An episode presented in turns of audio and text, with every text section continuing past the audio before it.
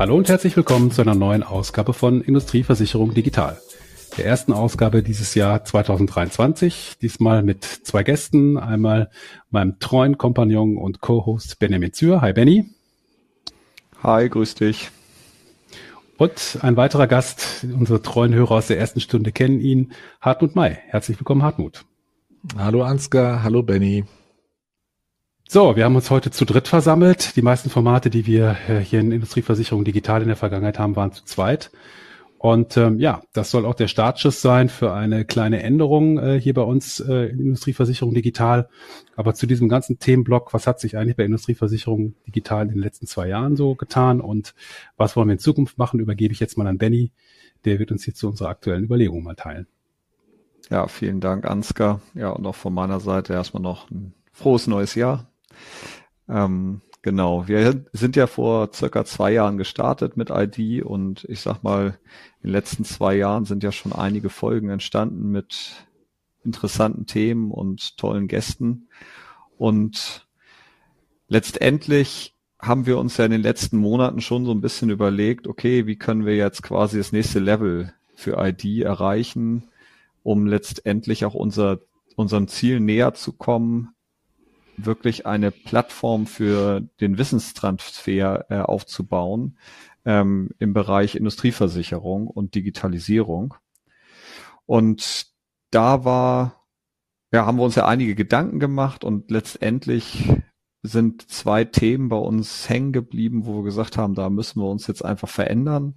Zum einen ähm, war klar, wir brauchen einfach eine Teamerweiterung. Wir brauchen mehr Menschen, die sich letztendlich, ähm, die ihr Netzwerk öffnen, die Themen einbringen und so weiter und so fort. Und wir wollen aber auch stärker noch einen roten Faden erarbeiten, wozu wir ja gleich noch, äh, ich sag mal, intensiver etwas erzählen werden. Aber ich erstmal zum Thema Teamerweiterung da freue ich mich riesig, dass du, Hartmut, quasi jetzt offizielles Mitglied von Industrieversicherung Digital bist. Herzlich willkommen, auch nochmal von meiner Seite. Und auch wenn du dich schon vorgestellt hast äh, in einer unserer ersten Podcast, äh, Podcast-Folgen und auch wenn sicherlich viele unserer Zuhörer dich sowieso schon kennen, würde ich es klasse finden, wenn du einfach nochmal ganz kurz was zu dir sagst und auch nochmal ein bisschen was zu deiner äh, zu deiner Sicht auf ID sagst und was du mit ID vorhast. Ja, Benny, erstmal herzlichen Dank, äh, Benny und Ansgar, für die freundlichen Worte der Begrüßung. Ich freue mich auch riesig, äh, hier dabei zu sein. Ähm, kurz zu mir selber. Also ich bin Jurist von Haus aus, ähm, bin dann nicht per Zufall, wie so manch einer immer behauptet, in der Versicherungswelt, in die Versicherungswelt eingestiegen, sondern das war alles schon geplant und ähm, ja, intendiert. Ähm, der weitere Werde, Werdegang war dann nicht so intendiert. Es ist dann teilweise wirklich alles so passiert. Ähm, und deswegen war der Weg, glaube ich, in der Industrieversicherungswelt sehr spannend. Ich habe ausnahmslos immer nur im Industrieversicherungsbereich gearbeitet, angefangen als Anderreiter bei einer amerikanischen Gesellschaft, der AIG, äh, in Frankfurt. Ähm, bin dann über mehrere Stationen in die Geschäftsleitung dort eingestiegen für Deutschland. Ähm, dann nach ein paar Jahren ähm, übergewechselt in den internationalen Bereich nach London, auch für die AIG wo ich äh, zum ersten Mal für äh, internationale Märkte verantwortlich war, für Irland, ähm, UK, Afrika und MEMSA, MEMSA, was Middle East, Mediterranean, South Asia ist.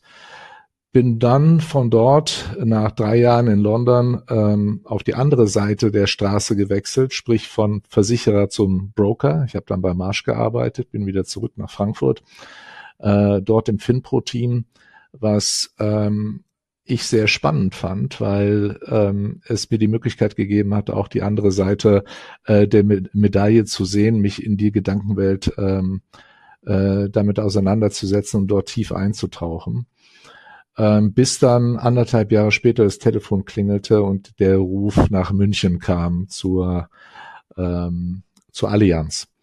Und für die Allianz habe ich dann äh, bei der AGCS, also dem Industrie, der Industrieversicherungstochter Financial Lines global aufgebaut, ähm, vier Jahre lang, ähm, bis man dann ähm, äh, mir eine Position im Vorstand anvertraut hat. Äh, ich bin dann in den Vorstand gegangen als Chief Underwriting Officer, habe äh, diese Rolle acht Jahre lang begleitet und äh, dann um dann das Vorstandsressort zu wechseln vom Chief Underwriting Officer zum Chief Regions and Markets Officer für die Region mehr oder weniger EMEA. Das nannte sich damals etwas anders, aber diese Region ähm, war das, ähm, um dann ein Jahr später ähm, das Unternehmen zu verlassen.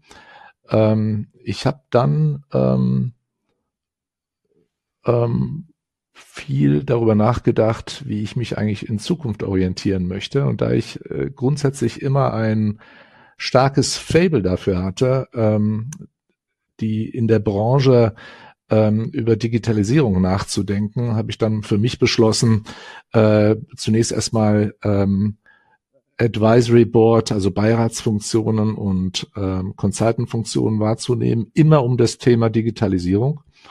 Ähm, und wo ich jetzt heute sagen kann, dass ich ähm, aus dieser Beiratsfunktion ähm, jetzt bei einem Unternehmen ähm, eingestiegen bin, ähm, was man wahrscheinlich jetzt so als äh, Startup bezeichnen würde, äh, im Bereich äh, Cyberversicherung, AI-geführte Cyberversicherung. Ja, ähm, ID, Industrieversicherung digital, wie komme ich jetzt hier zu, äh, zu wie, oder wie bilden wir dieses Triumphirat? Äh, die Idee ist geboren ähm, am Oktoberfest und das äh, ist durchaus denkwürdig, ähm, weil am Oktoberfest haben wir darüber nachgedacht, wie es denn wäre, ähm, doch mal die Köpfe zusammenzustecken und zu überlegen, ähm, wie wir einen wissensbasierten Podcast ähm, führen könnten, um dieses Thema Digitalisierung der Industrieversicherung äh, einer breiten Öffentlichkeit zur Diskussion zu stellen. Und ähm, ich habe mich äh, über darüber sehr gefreut, weil ich es sehr spannend finde. Ähm, es kommt meinen äh, persönlichen Neigungen sehr entgegen und es macht natürlich sehr viel Spaß, äh, jetzt bei Ansgar und Benny, äh, Benny mitzumachen ähm, und die Köpfe zusammenzustecken, wie wir eigentlich Industrieversicherungen digital in der, in der Zukunft entwickeln wollen.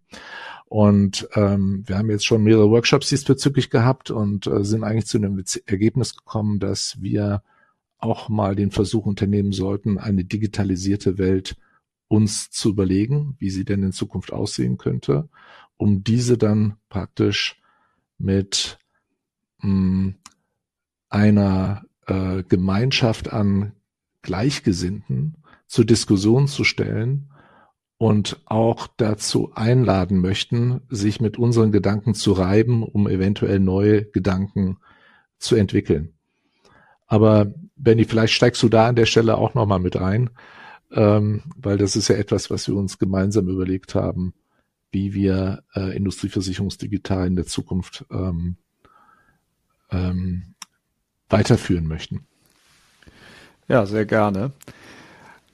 Also, wie du richtig äh, eingeleitet hast, ähm, ist ja genau unsere Ideen oder letztendlich, dass wir was zusammen machen wollen, ist am Oktoberfest entstanden. Sehr kreative Laune und äh, und danach haben wir ja haben wir ja weiter äh, äh, daran rumgedacht und letztendlich, wie ja eben schon angedeutet wurde, äh, geht es darum, ein gemeinsames Bild zu entwickeln und äh, und aber weniger darum zu sagen, okay, wir geben ein Bild vor, wie wir uns Digitalisierung im Markt vorstellen, sondern vielmehr dahingehend dass ähm, wir anfangen wollen, mit unseren Gästen zusammen ein gemeinsames äh, Bild zu entwickeln, einen roten Faden zu entwickeln, wie wir als Gemeinschaft uns Digitalisierung im Industriesegment vorstellen können und letztendlich dieses Bild zu nutzen als roten Faden um unsere weiteren Podcast-Folgen darauf aufzubauen, uns immer wieder dieses Bild auch zu challengen und zu überlegen, okay, ist denn das, was wir gedacht haben und was wir vielleicht in dem einen oder anderen Kost äh, Podcast auch als richtig empfunden haben, wirklich richtig? Oder gibt es vielleicht auch Ansätze, die dem widersprechen? Und wir glauben, dass es dieses Bild braucht, weil aktuell nach unserem Empfinden weiterhin doch eine eher eine Orientierungslosigkeit größtenteils herrscht. Es ist Digitalisierung, es wird viel über Digitalisierung gesprochen, aber zumindest ist es für mich nicht erkenntlich, dass wirklich wirklich ein einheitliches Bild darüber herrscht, was mit Digitalisierung gemeint wird. Der eine sagt, okay, ein Kundenportal ist Digitalisierung und der nächste sagt, die große, keine Ahnung, AI-Lösung ist Digitalisierung und End-to-End-Vernetzung und so weiter und so fort. Also letztendlich im Zweifel ist alles eine Form der Digitalisierung und trotzdem glauben wir, dass es uns helfen wird, ein gemeinsames Bild zu entwickeln, was zumindest als Standard für Digitalisierung hier im Podcast ähm, äh, genutzt werden soll und auch vor allen Dingen weiterentwickelt werden soll. Ansgar, habe ich was vergessen? Du, ich glaube, das Thema ist so groß, äh, da könnten wir wahrscheinlich jetzt noch stundenlang drüber, drüber sprechen. Aber die Idee ist ja, genau wie ihr beide schon gesagt habt, dass wir über die Community, auch durch unsere zahlreichen Gäste, versuchen Stück für Stück dieses Puzzle mal zusammenzubauen. Ähm, und ich glaube vor allen Dingen mit der Idee, ähm, aus dieser ja, doch stark siloartigen Einzelfallbetrachtung mal rauszukommen. Ne? Ich glaube, es gibt sehr viele spannende Projekte im Bereich Digitalisierung, die ein spezielles Problem sehr, sehr gut löst, auch, auch gar keine Frage. Aber ähm, wir haben ja nun mal gerade im Industrieversicherungsbereich ein recht komplexes Geflecht von Beteiligten. Wir haben den Kunden mit eigenen Risikomanagern, gerade bei den großen Unternehmen natürlich.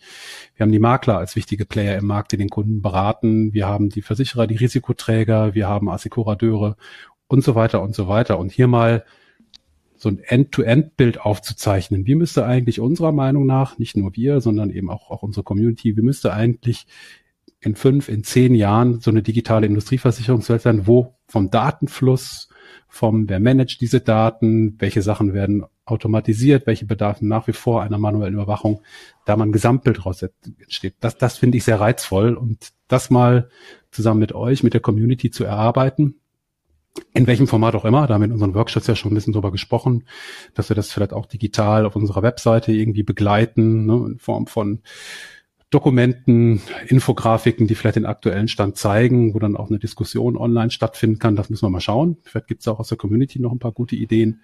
Äh, aber alles getrieben davon, lass uns mal probieren, wie in so einer idealen Welt die digitale Industrieversicherung aussehen könnte und wahrscheinlich, äh, da haben wir jetzt noch nicht so stark uns darüber ausgetauscht, müsste man dann ja mal rückwärts denken und sagen, okay, wenn das unsere Vision ist, die natürlich viele, viele Annahmen äh, zugrunde liegt, was müsste man dann Stand heute tun, um da Stück für Stück hinzukommen halt. Ne? Das ist natürlich die andere Sache. Und wir können dann Aktivitäten, die heute durch die Player stattfinden, auf so ein gemeinsames Ziel einzeln. Also ein großes Rad, was wir davor haben, ähm, gemeinsam mit allen, die uns hier die Treue halten und zuhören. Aber ähm, der Versuch, auch bei uns über die Einzelfolge hinweg mal zu kommen, ne? so würde ich das vielleicht nochmal ergänzen, dass man sagt, okay, wir wollen ja nicht nur in der Einzelfallbetrachtung die Erfahrungen und Ideen unserer Gäste teilen, sondern mit jeder Folge eigentlich probieren, wie du gesagt hast, Benny, unser Puzzle zu vervollständigen, aber auch zu challengen. Ne? Gibt es neue Erkenntnisse, die dann aus dieser einzelnen Folge auf das Gesamtbild einzahlen? Ne? Und da freue ich mich sehr drauf. Und ich glaube, mit jedem Mitstreiter weiter, wie wir Zartmund, den wir hier in der Runde begrüßen können, kann und wird das Bild einfach nur, nur besser und facettenreicher werden. Ne? Absolut. Ich glaube, was, was halt in dem Ganzen auch wirklich spannend ist, ist, dass, ähm, dass wir ja sehr ehrlich mit dem Marktbedürfnis in diesem Bild auch umgehen werden müssen. Äh, und es gibt in dem, das Marktbedürfnis ist ja es gibt einen, der ein Risiko hat und der andere, der ein Risiko decken möchte. Und äh, in der heutigen Welt haben sich da drum herum unterschiedliche Marktteilnehmer etabliert in unterschiedlichen Rollen. Und ich glaube, auch das neben dem rein, ich sag mal, technischen Bild wird es extrem spannend, eben zu challengen, wie sehen eigentlich daneben die Rollen der heutigen Marktteilnehmer aus? Also wie, welche Rolle hat zukünftig der Kunde, welche Rolle hat der Makler, welche Rolle hat der Versicherer, welche Rolle haben MGAs, Captives, was, Rückversicherer, was auch immer. Und, ähm, und, und äh, auch das äh, ist, ist, glaube ich, eine extrem spannende Diskussion, wo es im Zweifel auch gar kein richtig und gar kein falsch geben wird, sondern es ist einfach sehr, sehr spannend zu sehen, okay, wenn man erstmal quasi ein, ein, ein Bild aufgebaut hat, wie quasi Digitalisierung aussehen könnte, dann wirklich auch in der nächsten Ebene zu gucken, okay, wie etablieren sich da drin ähm, Marktteilnehmer, welche Rolle welche Rolle nehmen sie ein, etc. pp. Im Zweifel auch vor dem Hintergrund rechtlicher Regularien, die ja auch nicht gerade geringer werden. So und also ich glaube deswegen auch, es wird total spannend sein, da mit unterschiedlichen Menschen, Wissensträgern, sowohl auf technischer als auch auf fachlicher Management, was auch immer Seite, einfach zu diskutieren äh, und, und äh, das Bild immer weiter zu entwickeln und letztendlich zu vervollständigen. Vielleicht ist das auch die Gelegenheit, ähm, die Zuhörerschaft so ein bisschen darauf vorzubereiten, dass ähm, äh, und Benny, du hast gerade sehr, sehr viele Stakeholder genannt, die natürlich am, äh, an dem Industrieversicherungsmarkt auch beteiligt sind. Ähm, wenn man diese Facetten abbilden äh, möchte, dann wird man sehr schnell feststellen, dass man nicht auf der Insel Deutschland bleibt, sondern dass es weit darüber hinaus geht. Das heißt also äh, für unseren Podcast, ähm, dass wir natürlich da, wo wir mit Deutschen zu tun haben und deutsche Interviewpartner haben, dass wir natürlich diese, diese Sprache auch bemühen. Aber manchmal ähm, wird man feststellen, dass, ähm, dass es dass es eben Interessenkreise gibt, die leider nicht in Deutsch abgebildet werden können, sondern dass wir dann eben auch äh, englische Teile äh, hier mit einpflegen werden, einfach um die Informationen, die ansonsten an uns komplett vorbeigehen würden, ähm, die aber wichtig sind, um dieses Gesamtbild zu schmieden, ähm, dass wir die dann hier auch mit einblenden und dann eben ähm, in, in Englisch abbilden würden. Ja, finde ich einen ganz wichtigen Aspekt. Also ID goes international könnte man das Ganze jetzt auch etwas äh, marketingmäßig übertiteln. Ähm, und ähm, ich glaube, die andere Idee, nämlich, dass wir Themenblöcke in vier, fünf Folgen übergreifend auch behandeln wollen, zahlt da auch ganz gut drauf ein. Und wir wollen starten mit einer kleinen Serie jetzt Anfang 2023 zum Thema Data Analytics. Ähm, wir glauben, dass das Thema Daten und Datenbereitstellung, äh, Bereitstellung, Analyse aus Daten ein ganz wichtiges Fundament für die gesamte Branche, ähm, beginnt mit der Industrie selber ist, ähm, wo, glaube ich, auch die Sicht darauf, äh, wo kommen diese Daten her, wo werden sie vorgehalten, wie werden sie weiter prozessiert, wie werden sie gemanagt, wie werden sie analysiert, ganz viele Implikationen auf nachfolgende Schritte hat. Wie zahlt es aufs Underwriting ein? Wie zahlt es nachher ähm, in den Alltag der Industrieunternehmen ein und so weiter? Und das hat uns dazu geführt, dass wir eben mit dieser kleinen Serie starten wollen, vielleicht auch hier mal die ersten Kontakte in Richtung internationaler Gäste knüpfen möchten. Und äh, wir wollen heute mal einen ganz kleinen Abriss geben zu den Ideen, die wir zu dem Thema Data Analytics haben. Und ähm, ich möchte einfach mal selbst damit starten, ganz kurz eine Eingrenzung zum Thema zu geben, denn wie bei so vielen Begriffen, die eine gewisse fachliche Implikation haben, aber auch aus der, aus der Technik, aus der IT letztendlich kommen, ist der Begriff nach meinem Verständnis nicht 100% klar definiert. Wir alle kennen aus der Vergangenheit Themen wie BI, Business Intelligence, Data Warehouse hat sicherlich der eine oder andere unserer Zuhörer, Zuhörerinnen hier auch schon gehört. Also überall da ist, wo, wo es auch um größere Datenmengen, Big Data geht, die dann analysiert werden sollen, ähm, taucht dann irgendwo auch der Begriff Data Analytics auch. Und ähm, ich würde nach meinem Verständnis heute sagen, dass Data Analytics vor allen Dingen dann einsetzt, wenn man mit den Daten äh, arbeiten möchte und Rückschlüsse daraus zieht, die dann eben sofort einen Impact entweder auf das aktuelle operative Geschäft oder auf das zukünftige äh, Geschäft halt haben werden. Also ich werte sie nicht einfach aus, habe dann im schlimmsten Fall ein langes Excel-Sheet oder ein PDF-Report oder was auch immer und gucke in die Vergangenheit, sondern ich ziehe aus den Daten Handlungsideen, Handlungsempfehlungen, vielleicht sogar Handlungsanweisungen bis hin zu einem gewissen Automatisierungsgrad, um die in meinem Geschäft ähm, ja auszuführen letztendlich. Ne? Analytics wirklich als Drehscheibe, die aus Daten wirtschaftliche Aktionen machen. So möchte ich es vielleicht mal ganz, ganz abstrakt beschreiben. Und äh, klassischerweise unterscheidet man ja vier Bereiche. Ähm, ich gucke gerade mal auf meinen schlauen Zettel. Die Descriptive Analytics, Diagnostic Analytics, Predictive Analytics und Prescriptive Analytics. Die gehen so ein bisschen durch die zeitliche äh, Historie durch. Natürlich ähm, muss man auch einen Blick in die Vergangenheit machen bei der bei Data Analytics, das ist die Descriptive Analytics. Ich gucke in meine historischen Daten, sammle sie auf, kann dann über die Diagnostic Analytics schauen, warum passiert das eigentlich? Kann ich hieraus Muster erkennen? Kann ich hieraus Rückschlüsse ziehen? Warum vielleicht hier ein Fehler passiert? Warum sich ein Teil abnutzt? Warum sich Käufer oder der Markt in die und die Richtung bewegen? Und dann wird spannend bei der Predictive Analytics mit einer Prognose kann ich aus den Vergangenheitsdaten auch Trends, Tendenzen aus der Zukunft ab oder für die Zukunft ableiten. Ähm, und die Prescriptive Analytics als vierte Kategorie, die dann sagt, okay, und wenn aufgrund dieser historischen Daten jenes vielleicht in der Zukunft passiert, was muss ich dann eigentlich tun, um zum Beispiel ein bestimmtes wirtschaftliches Ziel wie mehr Umsatz oder weniger Kosten oder Kundenbindungsmaßnahmen oder so zu erreichen.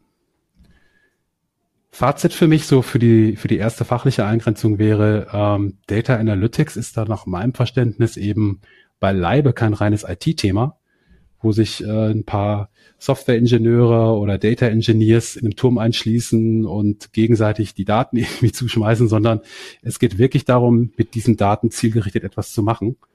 Und ähm, ja, da würde ich jetzt noch mal kurz zu Hartmut auch überleiten. Ähm, das Thema ist ja gerade in den Non-Insurance-Bereichen, ich nenne jetzt mal so, eins, was ja schon länger ähm, auch, auch, auch im Markt ist. Und vielleicht hast du gerade ein paar Beispiele aus der Praxis, äh, mit denen man mal illustrieren kann, was mit Data Analytics auch heute schon passiert. Ja, ähm, vielen Dank, Ansgar. Das ist genau wie du schon gesagt hast. Das ist jetzt kein Thema, was jetzt in irgendeiner Form ähm, äh, äh, ein, ein äh, Zukunftsthema nur beschreibt, was irgendwie spooky ist und irgendwann in einem undefinierten Zeitrahmen in der Zukunft ähm, passieren wird, sondern vielmehr ist es ein Thema, was uns heute schon umgibt. Und zwar in unserem äh, äh, äh Tagesgeschäft, in unserem äh, Daily Life, sage ich jetzt mal. Jeder, der über Amazon schon mal ähm, äh, äh, Dinge bestellt hat, ähm, weiß, dass die Daten, die dort äh, zur Verfügung gestellt werden, kundenseits, dass die eben auch dafür genutzt werden, um äh, Kundenverhalten für die Zukunft ähm, äh, zu analysieren und ähm, äh, ja auch die Möglichkeit äh, birgt, äh, vorherzusagen und ähm, Werbung etc. diesbezüglich zu steuern. Ähm, das heißt, im Retail-Bereich ähm, haben wir das heute schon äh, für die Internet-User und das werden 90 Prozent der, derjenigen sein, äh, äh, die, die heute unterwegs sind.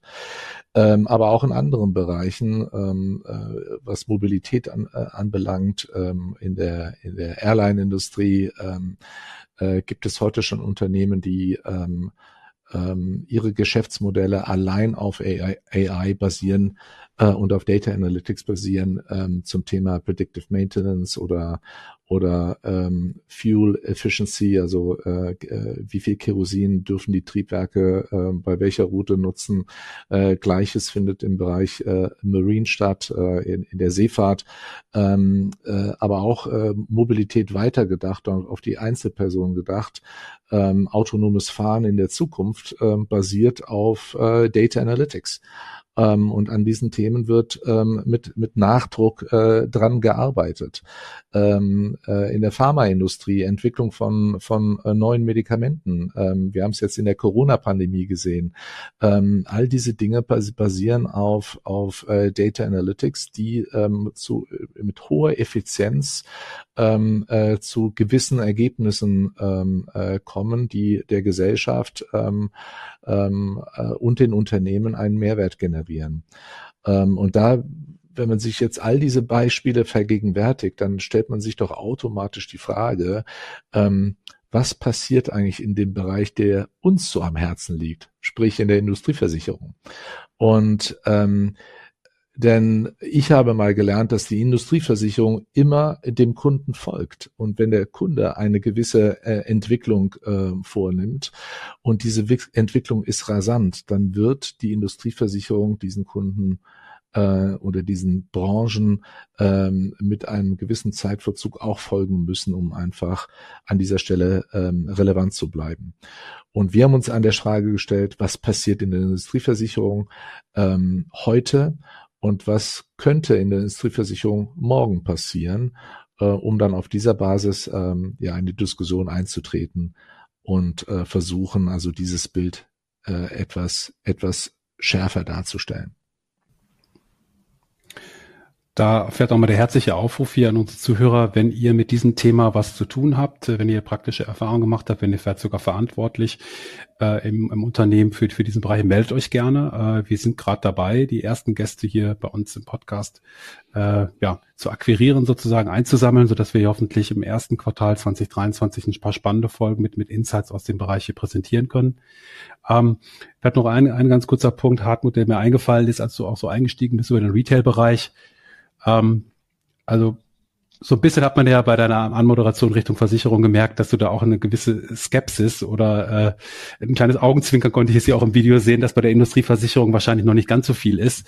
Und ich höre ja schon ab und zu auch mal, und das würde ich aus dem privaten Bereich auch bestätigen, naja, also wenn ich mal in meinen Alltag gucke, gerade bei Amazon, was du genannt hast, oder auch meinetwegen bei Spotify oder bei Apple meine Musikplaylist und was mir da bitte die Predictive Analytics gerade empfehlen, ist ja nun auch nicht so dolle. Da wollte ich euch ja mal fragen, Habt ihr denn mal so ein richtig praktisches, sei es privates oder Business-Beispiel gesagt, das hat echt funktioniert? Denn ganz ehrlich, die Amazon-Vorschlagsliste, da frage ich mich immer die ganze Zeit, wenn da so viele schlaue Leute in Kalifornien unterwegs sind, das bauen, da muss doch mal was Besseres dabei rauskommen als die Vorschläge, die ich bekomme. Vielleicht geht's auch nur mir so, keine Ahnung. Deshalb mal die Frage, äh, funktioniert das bei euch besser als bei mir oder bin ich da alleine auf weiter Welt? Die Predictive Analytics.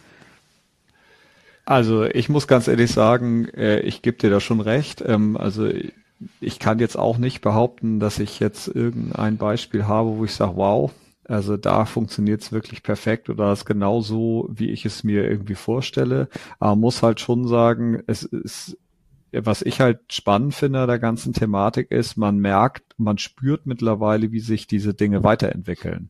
Also es ist halt von, okay, ich gebe irgendwas, was weiß ich, bei Amazon ein und äh, wie war das vor drei, vier Jahren? Da kam dann im Zweifel keine Ahnung, was für eine Vorschlagsliste, die aber äh, wirklich sehr, sehr wenig gepasst hat. Und mittlerweile ist es halt so, dass es schon immer konkreter, immer besser wird und man einfach schon das Gefühl hat, dass da im Hintergrund schon eine Entwicklung stattfindet. Ähm, und aber, aber, aber ich gebe dir schon recht, also also im Zweifel ist es schon auch noch ausbaufähig und äh, ich meine, es ist ja jetzt kein Geheimnis, dass auch daran extrem viel gearbeitet wird in dem ganzen Thema und dass es halt auch sehr, sehr komplex ist. Ja, Ansgar, ähm, mal weg von, von der Vorschlagsliste ähm, in Spotify etc., äh, wo natürlich äh, Musikgeschmack vielfältig ist. Ich sag jetzt mal, ähm, ähm, auch mit dem Risiko, dass jetzt dieses Beispiel, was ich jetzt nenne, vielleicht ein bisschen ähm, ja, negativ behaftet ist. Ähm, wir alle verfolgen das Geschehnisse um den äh, Krieg in der Ukraine und ähm, wundern uns manchmal, ähm, wie es einer Armee wie der ukrainischen Armee gelingt, ähm, eine solche Übermacht ähm, sich einer solchen Übermacht erfolgreich zu erwehren und nicht nur zu erwehren, sondern auch Territorium wieder zurückzugewinnen. Und an der Stelle spielt eben auch ähm, Information, Daten und die Analyse dieser Daten eine ganz entscheidende Rolle, sprich eine, eine ähm, lebenserhaltende Rolle.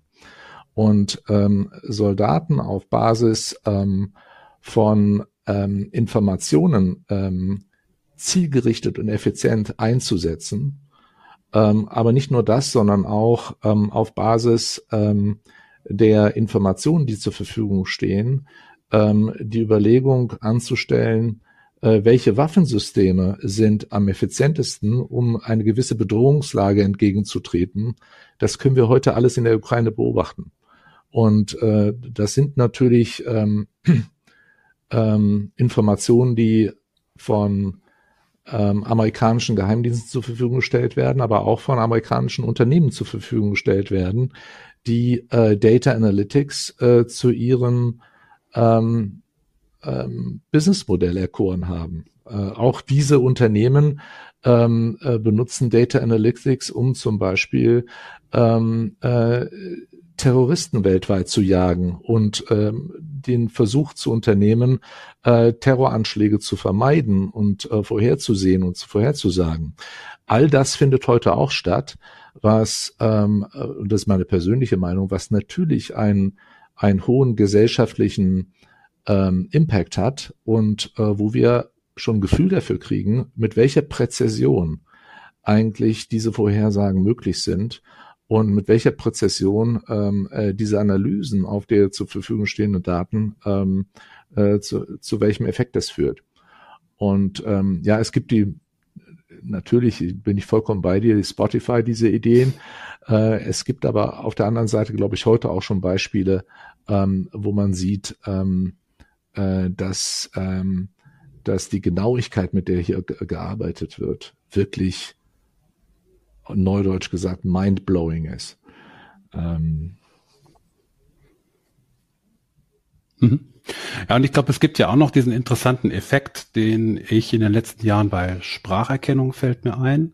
Jetzt ganz aktuell der Generierung von, von Texten oder von Bildern ging ja so ein bisschen auch über den Jahreswechsel noch so durch die Ticker.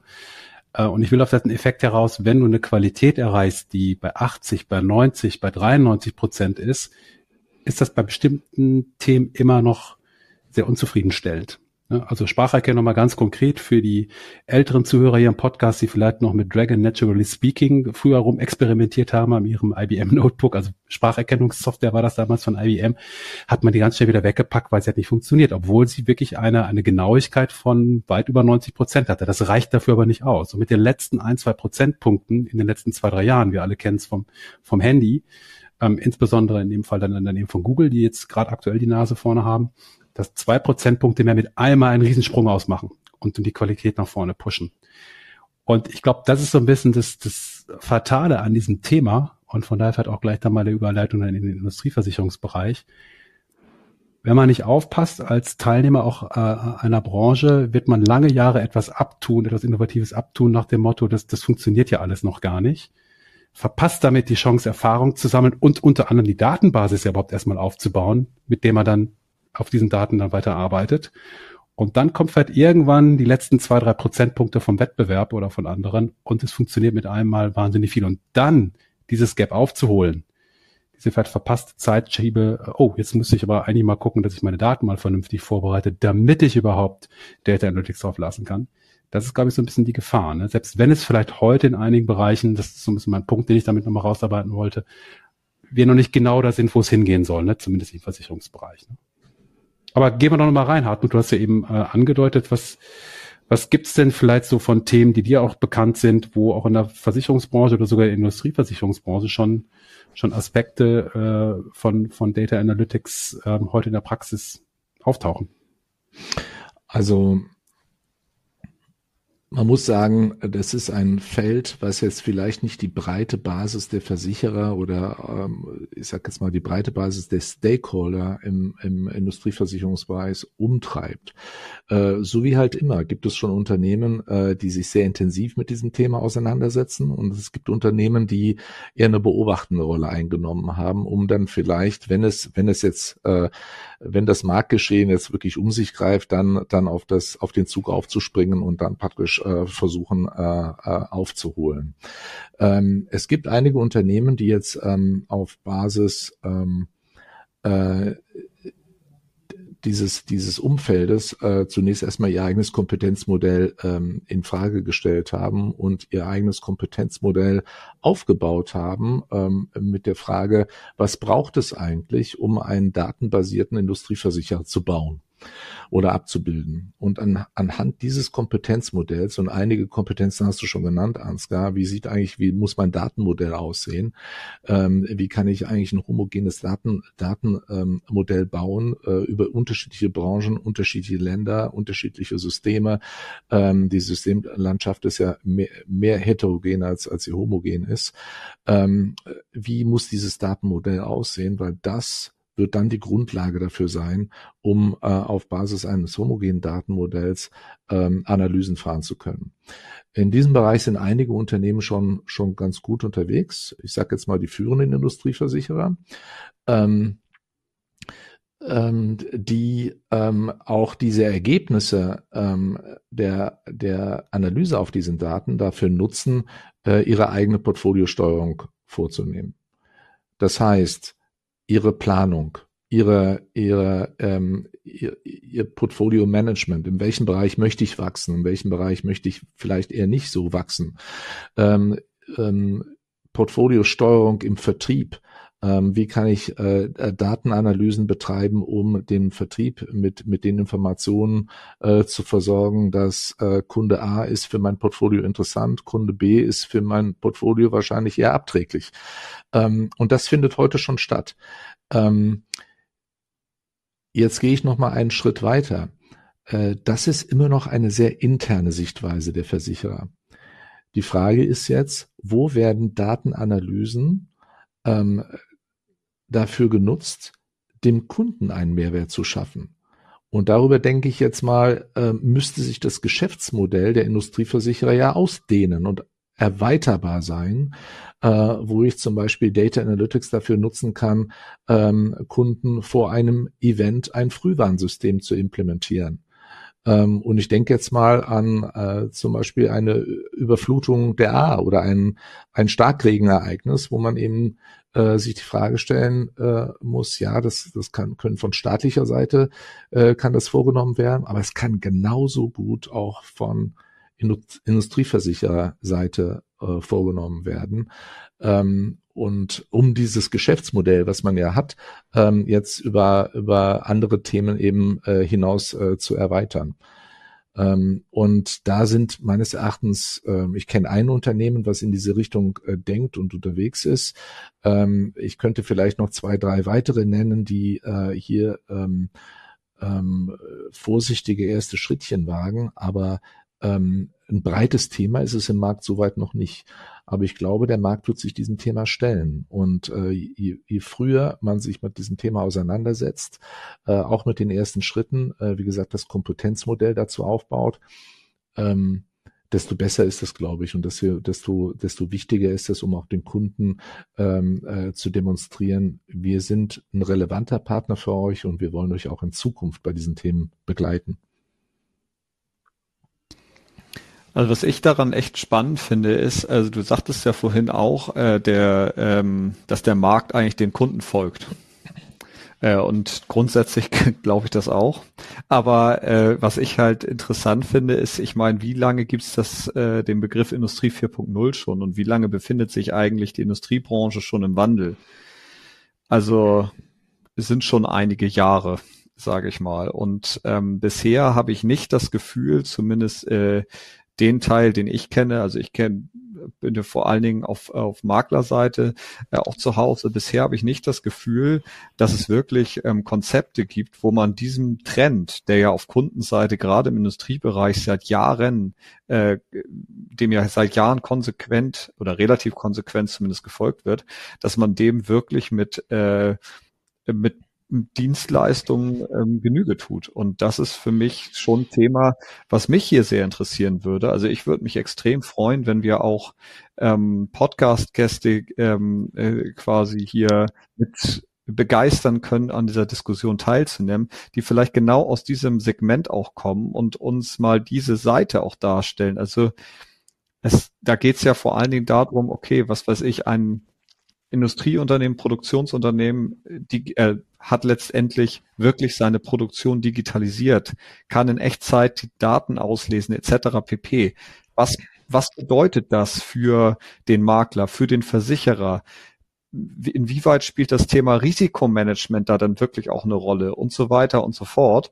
Also das sind für mich, also ich sehe auch ein, zwei, drei Unternehmen, die sich damit auseinandersetzen. Fairerweise muss ich sagen, die kommen aber eher aus der Softwarebranche. Ähm, und äh, und ähm, ansonsten kann ich da bisher noch eher weniger erkennen. Kann aber auch sein, dass ich da im Zweifel auch einen Teil des Marktes nicht kenne. Also würde es mich umso mehr interessieren, äh, wenn es auch wirklich Beispiele gibt, äh, wo da wirklich aktiv dran gearbeitet wird.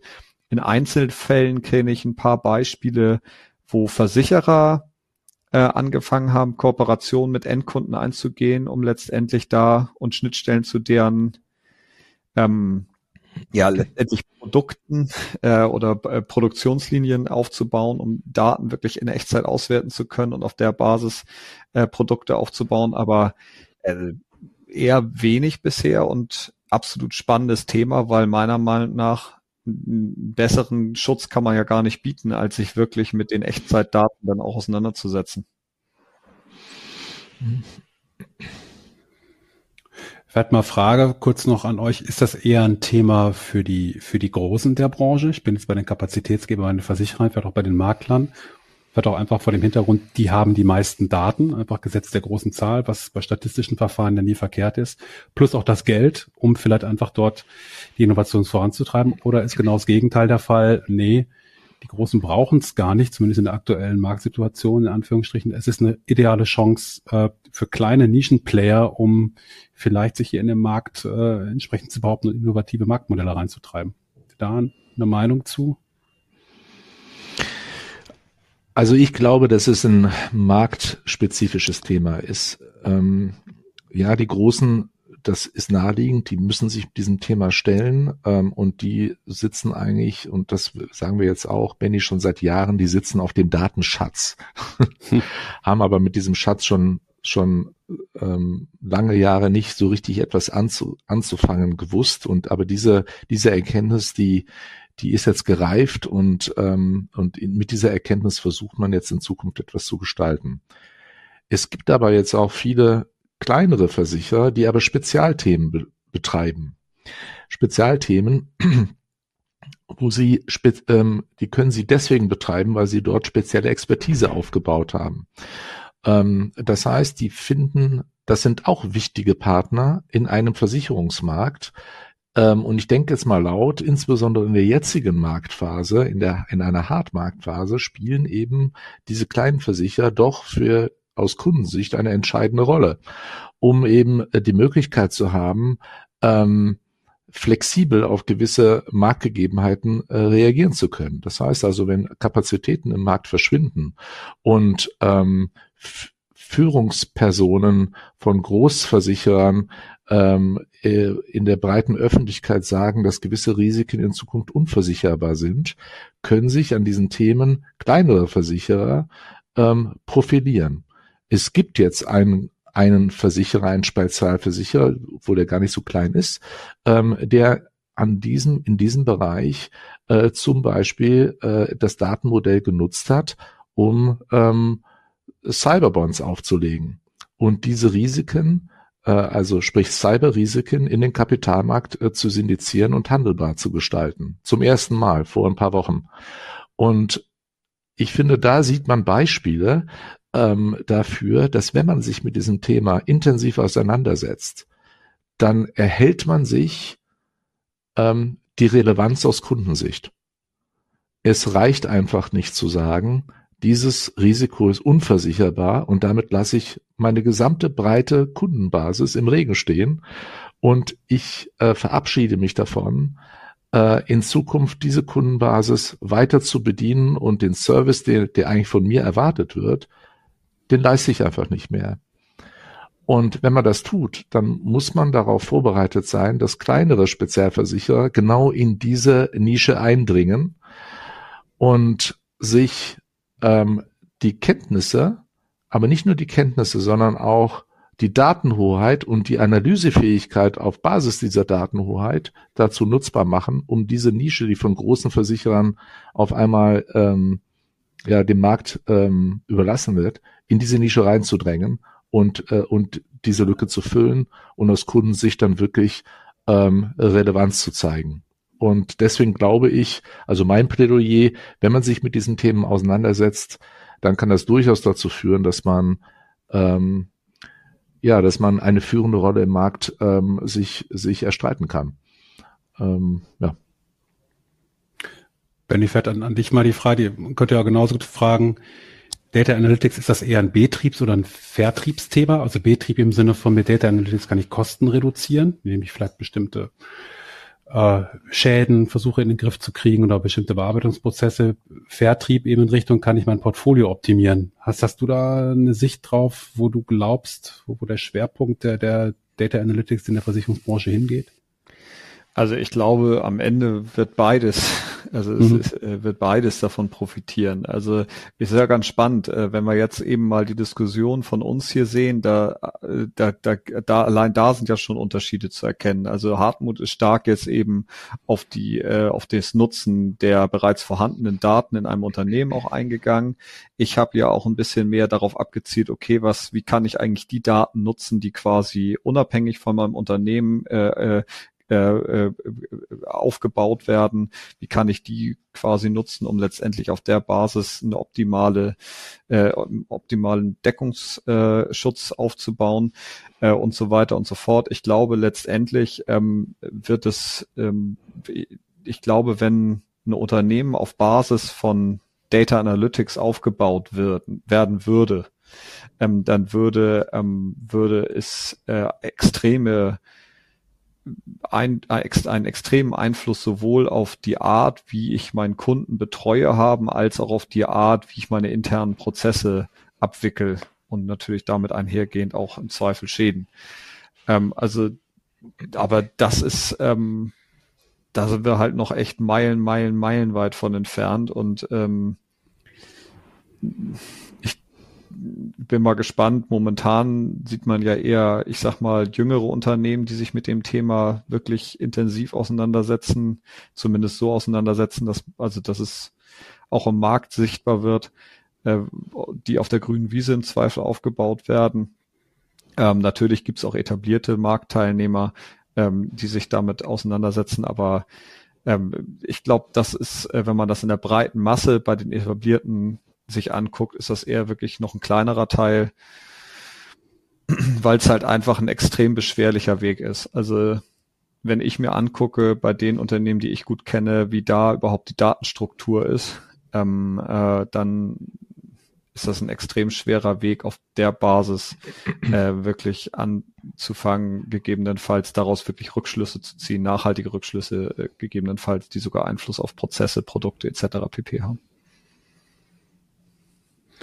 Ja, und ich glaube, neben diesen vielfältigen Facetten, die wir gerade nur anreißen konnten, wir wollen ja nur so einen kleinen Teaser geben, wie wir eben in den nächsten Folgen dann tiefer einsteigen, kommt, glaube ich, auch ganz profan schon fast das Thema, ich muss ja als Unternehmen, sowohl als Industrieunternehmen, als auch als Makler, als auch, auch als Versicherer, erstmal eine Kompetenz erwerben, mit den Daten umzugehen. Das hört sich jetzt ja so selbstverständlich an, aber ich glaube, diese zum Teil auch technische Kompetenz, IT-Kompetenz, äh, die, die zu beherrschen, ist, glaube ich, auch noch ein kleiner Schritt. Und die ist ja die Grundlage von allem. Ne? Wenn ich heute beim Auflegen eines neuen Produkts in Schlingern gerate, weil ich vielleicht rücklaufende Sensordaten oder ähnliches einfach nicht verarbeiten kann, weil ich einfach nicht in der Lage bin, mit vernünftigen Kostenapparat die Sachen äh, zum Beispiel in meine zentralen Data Repositories einzuspielen, äh, dann sind alle nachgelagerten Sachen natürlich auch irgendwann mal äh, obsolet. Ne? Und ich glaube, das ist ein weiterer Baustein, ähm, der aber, glaube ich, auch in den nächsten Jahren eine deutliche Beschleunigung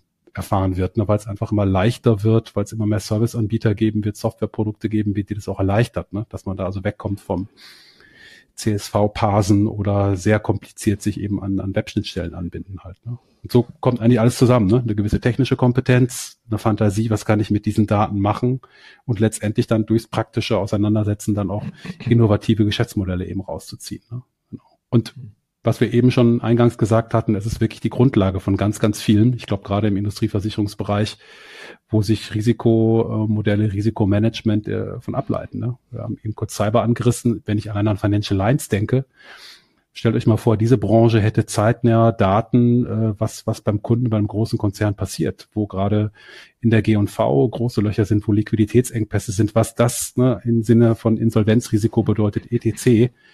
Ähm, da sind der Fantasie ja keine Grenzen gesetzt, ne? wenn es denn technisch leicht wäre, an diese Daten auch in einem vertrauenswürdigen Maße natürlich zuzugreifen. Und wiederum aus Kundensicht, man möchte ja auch keine 100% Transparenz wahrscheinlich drin haben. Ne? Ich möchte vielleicht auch nicht jedem Dienstleister tagesgenau mein Cashflow rübergeben. Also dann reden wir vielleicht auch darüber, wie Daten ähm, geclustert werden, wie sie ein Stück weit auch anonymisiert werden und trotzdem aus einer Risikoträgersicht äh, immer noch relevant sind. Ne? Also von daher eigentlich sehr, sehr vielschichtiges Thema das in alle Bereiche ausstrahlt, meiner Meinung nach. Ja, super wichtiges Thema, Ansgar, insbesondere die Datenhoheit diesbezüglich. ähm, das heißt also, äh, das bezieht sich auf Individualpersonen genauso wie auf Industrieunternehmen. Äh, dass als Individualperson möchte ich die Datenhoheit haben, ähm, wie meine persönlichen Daten von wem in Zukunft genutzt werden. Und ich möchte diese Entscheidung fällen, ob ich meine Daten zur Verfügung stelle oder nicht. Und ich glaube, dieser Gedanke, äh, der ist genauso äh, äh, genauso anzubringen für Industrieunternehmen. Das heißt also, die Daten, die dort äh, geteilt werden äh, mit äh, Partnern in der Versicherungswirtschaft, und das müssen nicht nur Versicherer sein, ähm, darüber wird der Kunde in Zukunft eine äh, eigene Entscheidung fällen wollen. Und um damit praktisch auch seine Datenhoheit ausleben zu können. Und ich glaube, diesem Thema hat man sich auch noch nicht in aller Klarheit ähm, positioniert und gewidmet, wobei es ja immer wieder die Diskussion gibt, we wem gehören die Daten? Und ähm, und die Daten haben einen Wert und die Daten gehören dem Kunden. Und die Frage ist, kriegt der Kunde einen Wert dafür? Ja oder nein? Und ich glaube, mit Hilfe von Data Analytics äh, und äh, auch mit Hilfe ähm, davon, dass man sich diesem Thema nun mehr stellt, kann man diese Fragen in Zukunft beantworten und macht sich dafür auch äh, zukunftssicher und ähm, ja, stellt sicher, dass man da noch ein relevanter Partner in Zukunft darstellen kann. Ja. So, wir haben, glaube ich, eine Menge Themen angerissen in der Kürze der Zeit. Wir konnten sie natürlich jetzt hier beim beim sozusagen Start-Podcast zum Thema Data Analytics nicht in aller Tiefe äh, hier letztendlich abhandeln. Wir hoffen, wir haben so ein bisschen neugierig gemacht äh, für die nächsten Folgen und ähm, ja, ähm, wir denken, wir haben ein paar interessante Gesprächspartner äh, für die Zukunft hier geplant. Äh, Nochmal die Einladung an alle draußen, die uns zuhören. Wenn ihr zu dem Thema Erfahrungen, Ideen habt, meldet euch gerne bei uns äh, über LinkedIn, über die Gruppe, äh, als äh, über eine private Nachricht. Äh, dann äh, können wir gerne darüber sprechen, wie ihr hier bei uns auch entsprechend äh, beitragen könnt, wie ihr die Community hier erweitert. Was haben wir vor? Vielleicht so ein paar Stichworte von unserem Redaktionsplan her. Natürlich werden wir Data Analytics durch die Brille als strategische Aufgabe für Versicherer und Makler äh, mal adressieren, weil, wie wir gerade schon gemerkt haben, das ist mehr als nur operatives Handling. Das Thema Benchmarking, wie kann ich mit Data Analytics meine Portfolios, meine Bestände oder auch meine Vertriebsstrukturen überprüfen, äh, monitoren, Handlungsempfehlungen äh, eben entsprechend rausziehen ähm, das Thema, was Benny angestrichen hat, ist sicherlich ein eigener Podcast wert, Einfluss auf Risikobeurteilung und Risikomanagement, ja, jenseits der individuellen Beurteilung durch Underwriter oder durch die entsprechenden Departments. Ähm, und das Ganze eben vom Einzelrisiko auch hoch dann aufs Portfolio ähm, bis hin zur Akquise kann ich mir vielleicht sogar eine, eine positive Targetlist erzeugen mithilfe von, von Data Analytics, wo ich sage, das sind eigentlich Kunden, die sowohl durch eine Broker-Perspektive als auch durch eine Versicherer-Perspektive äh, zu meinem Risikoappetit oder zu meinem äh, ausgeglichenen Portfolio-Sheet äh, halt einfach passen. Und last but not least, äh, Produktentwicklung auf Basis von Data Analytics kann man mit Hilfe von Daten, wenn man sie intelligent managt, äh, im Einklang äh, über die gesamte Vertriebskette ganz neue Produktideen entwickeln, die ähm, auf dem analogen Wege zu teuer wären oder gar nicht möglich wären und damit dem Kunden auch ganz neue Bausteine für sein Risikomanagement liefern. Das sind so die, die Themen, die wir so fürs erste Quartal äh, bei uns auf der Uhr haben, die wir gerne im Kontext von Data Analytics hier, hier besprechen wollen. Und äh, ich glaube, die heutige Folge hat so ein bisschen gezeigt, dass wir da, glaube ich, einen sehr spannenden Teil haben, an dem wir immer wieder auch durch die gesamte Kette durchgehen, eben nicht nur aus der Versicherer- und Maklerperspektive, sondern auch sehr stark zum Kunden immer rübergehen. Das gefällt mir sehr gut dabei, denn das war auch mal so ein, so ein Learning aus den letzten zwei Jahren, dass wir auch hier im Podcast häufig die Kundenperspektive doch vergessen haben, weil wir im eigenen Saft immer wieder die Makler- und Versichererbrille sicherlich diskutiert haben, aber äh, hier den Kunden ähm, auch nochmal entsprechend mit reinzuholen, ähm, vielleicht Podcast-Gast, Podcast-Gast langsam, fände ich, glaube ich, auch äh, sehr interessant.